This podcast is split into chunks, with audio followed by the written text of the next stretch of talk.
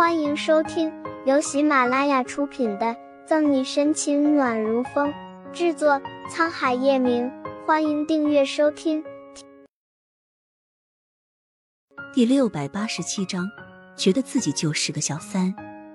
距离沈西十多米处，叶晨玉和左心言正抱在一起。乔助理，我们回去吧。脚下如同灌铅，沈西茫然失措，好像麻木了般。沈沈队长，乔宇苦巴着脸，只能载着沈西先离开，心里默默为叶晨玉祈祷。完了完了，今晚沈队长不高兴，明天整个叶氏集团就得阴霾了。仅此一次。乔宇刚载着沈西离开，叶晨玉就推开左心言，周身气势寒冷的厉害。叶晨玉不知为何，刚刚头眩晕了下。不是左心言眼疾手快的扶住他，差点摔倒。左心言委屈，咬着下唇：“陈，我是看你要摔倒了，才扶你，你别误会。”左心言本就生得倾城漂亮，再是这副渲然欲泣、善解人意的模样，更是我羡犹怜，只怕是男人都得起怜爱之心。奈何叶晨玉不一样，红眸中的疏离越浓。不需要。宁愿摔倒也不要他扶。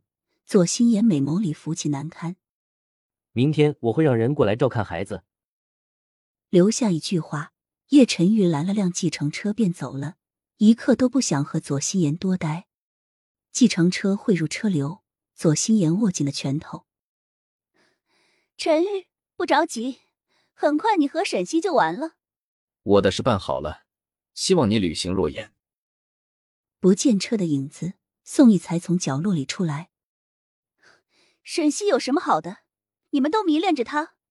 左心言抬头自问自嘲，这个问题他从五年前就想问了。两道浓浓的眉毛泛起柔柔涟漪，宋义淡漠的眼眸款款深情。他哪里都好。疯了！低咒一句，左心言回医院。沈队长，都快凌晨三点了，要不我请你吃夜宵好不好？我知道有一家汤圆不错，里面的芝麻馅更是油而不腻，香味浓郁极了。乔宇从反光镜里瞟了瞟沈西，见他心不在焉的样子，企图转移他的注意力。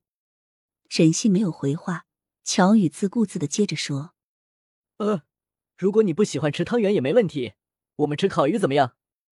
老城街的刘一手烤鱼可出名了。”再配上扎皮，简直是人间美味。若你不吃烤鱼也行，听叶总说你挺喜欢吃明珠广场的灌汤包子，要不我们先去那里等。乔助理，我现在什么都不想吃，让我静静行吗？沈西被乔宇的声音闹得心烦意乱。行行，我不说了。沈队长，你歇歇，到了我叫你。乔宇讪讪一笑，心里苦水连天。水家集团总裁助理做成他这样的，送人都要遇到总裁和别的女人在一起。重要的是，叶总知道他带沈队长去医院，还撞到，估计明天他就得卷铺盖滚蛋了。沈西哪里知道乔宇的内心戏？眼前一晃而过的风景慢慢重叠成刚刚目睹的那一幕。他爱的男人和其他女人抱在一起了，那个女人还是他孩子的妈。沈西难受的不是叶晨玉和左心言抱在一起，他相信他们的感情，也相信叶晨玉。他真正难受的是，他觉得自己很无耻、很混蛋，觉得自己就是个小三，破坏了人家的家庭。如果不是因为他，恐怕叶晨玉早就接回左心言和孩子，一家三口幸福和睦的住在一起。叶晨玉，遇见你之前，我没想过要结婚。遇到你之后，结婚没有想过别人。虽然听起来很矫情，但我真的想和你过一生。这是那天在医院，沈西以为自己要死了，和叶晨玉说的，句句发自内心。他也从没有想过叶晨玉有一天会离开自己。可今天那一幕让他不安了起来。沈队长，到了。